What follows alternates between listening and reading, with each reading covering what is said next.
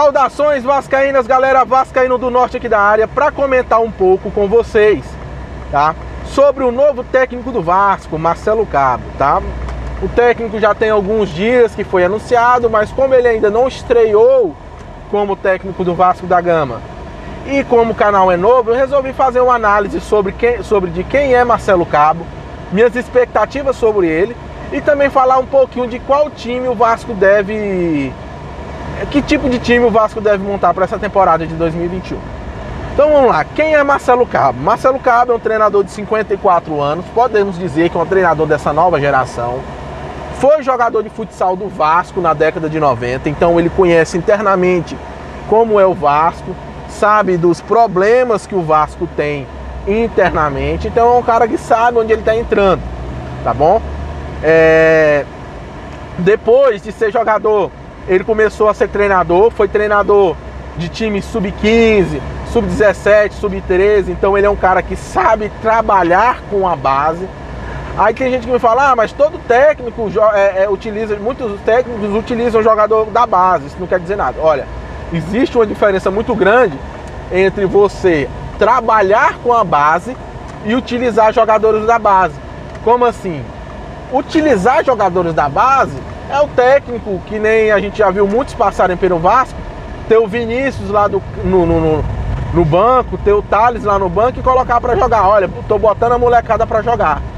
O Marcelo Cabo, como ele já trabalhou com a base, ele, ele tem mais noção de como é, fazer esses jogadores é, crescerem, tá?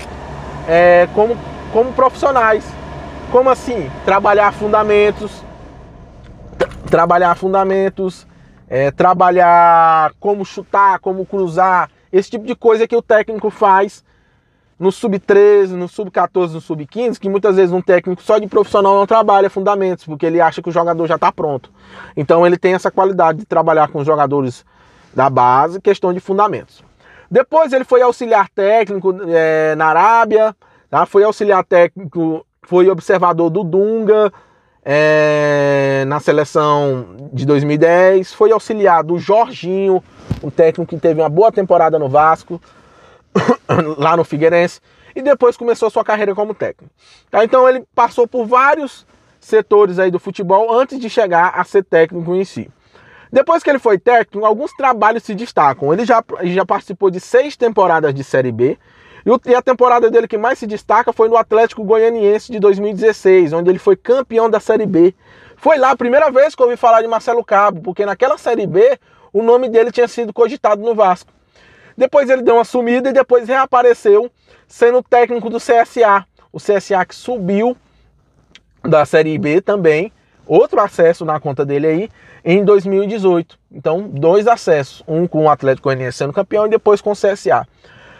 Na última temporada, 2019/2020, ele foi técnico do CRB e lá ele deixou o CRB no meio de tabela. Não dizer, ah, é um trabalho mediano. Depende do ponto de vista. O trabalho dele no CRB foi considerado um bom trabalho, porque o CRB ele não luta para subir para a Série A.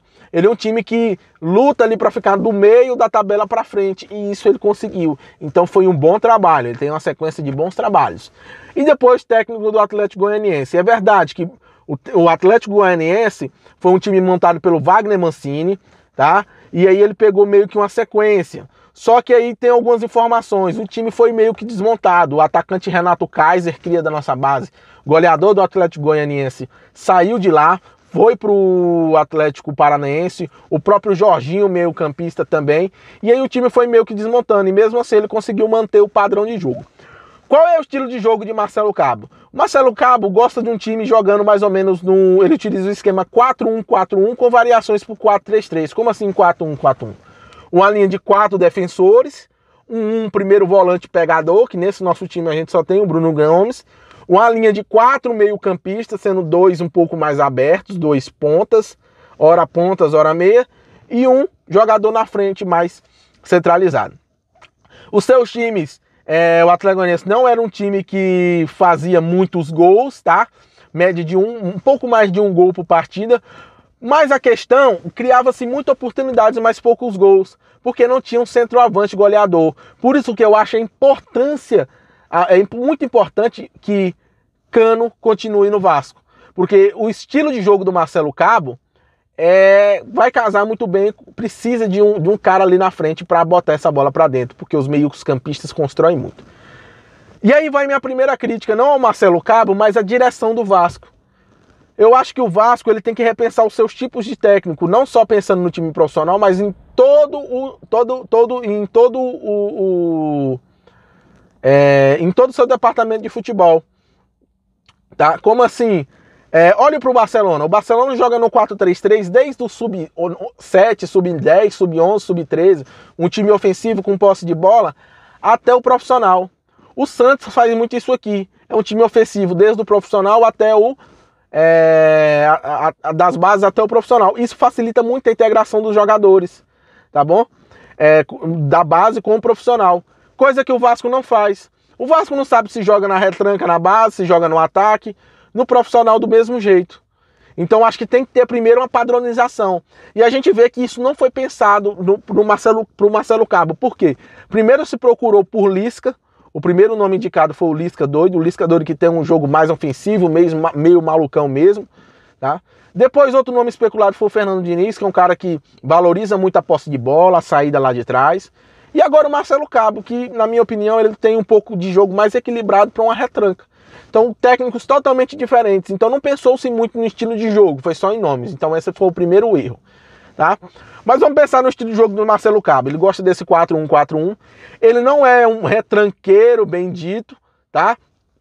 Ele, ele tem o um jogo vertical, ele gosta de sair em velocidade, gosta de sair com o goleiro tocando a bola, porém não é tanto igual o Fernando Diniz, tá? Não é o principal ponto dele. O principal ponto dele é as saídas em velocidades pela lateral para criar jogadas lá para o centroavante fazer o gol tá bom?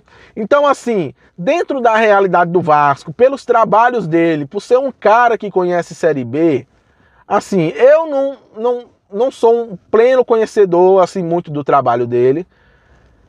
Mas, assim, como eu tô numa vibe positiva pro Vasco, eu acho que, eu não sei, assim, é, não desaprovo, mas também não é um cara assim que eu me animo tanto. Vamos esperar para ver.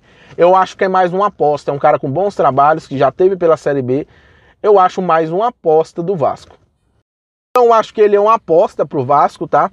E por ser um por um, ser um estilo de jogo que preza mais a velocidade, o físico, tá? A briga dentro de campo, mas é velocidade, é cruzamento, tá? É marcação alta. Esse é o estilo de jogo dele. Por ser um estilo de jogo que preza mais isso do que a própria técnica em si, não é um, os times dele não são times que querem manter a posse de bola, é, dar bons passes. Não, é um time que troca passes objetivos para frente, tá? Por isso que para o Atlético Goianiense, um time que tinha jogadores rápidos, é, deu muito certo o trabalho dele. Então, pensando nisso, por ser mais fácil montar um elenco com jogadores que tenham mais físico e velocidade do que técnica. Jogadores técnicos hoje no elenco do Vasco são muito poucos. Então, pensando nisso, nisso, eu acho que ele pode montar sim um time bem competitivo. Ele conhece Série B, não venha nessa de achar, ah, não, Série B é totalmente diferente de Série A. É isso mesmo, gente. Tem gente que fala, ah, não é tão diferente. Galera, vamos lá. A gente caiu três vezes. Então, a gente jogou a Série B de 2000, 2009, Série B de 2014 e de 2016. A única que a gente passou tranquilo foi a de 2009, porque a gente trouxe um treinador que na época não era tão conhecido, que era o Dorival Júnior. Não era esse Dorival Júnior de hoje. Dorival Júnior era uma aposta naquela época. É... Além disso,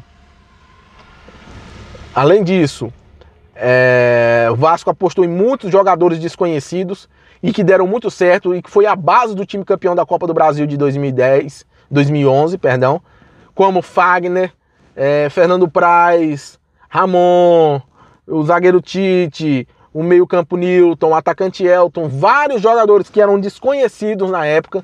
Aí o Vasco foi atrás dele, pegou e montou uma base, um bom time. E eu acho que é, o Vasco deve olhar para 2009 e pensar: foi o único ano que eu tive um planejamento que deu certo. Diferente, por exemplo, de 2014 de 2016, que o Vasco apostou em grandes jogadores tá? e em técnicos medalhões, né? Adilson Batista, é, o próprio Jorginho, é, Joel Santana, né? E jogadores medalhões como Jorge Henrique, Andrezinho, Nenê. o Nenê até que jogou bem, tá? Mas eu tô dando vendo para vocês que aqueles times da Série B que a gente montou com os medalhões não deram frutos futuros igual o de 2009. Então acho que a gente tem que olhar para 2009 e se espelhar. Olha, a gente fez assim, pegou jogadores desconhecidos que se destacaram, foram bem e aí deram frutos para a gente depois lá na Série A, na Série B e por aí vai. Ou na Série, na série A, na Libertadores, na Copa do Brasil. Então o Vasco tem a Série B agora para apostar. Porque o nível dos outros times são muito mais baixo. Então, às vezes, você tem ali um, um jogador mediano que, se, se, que, que você pode apostar nele agora, porque aí não vai ter tanta diferença assim para os outros times. Os outros times também têm jogadores medianos. Então, o Vasco tem tudo, tá? Tem tudo para fazer uma boa Série B. Tem um técnico que sabe trabalhar com jogadores da base. Eu acho isso que vai ser muito importante na questão, por exemplo, a gente vê Thales Magno, o próprio Peck, até o Vinícius os jogadores que não sabem chutar uma bola pro gol.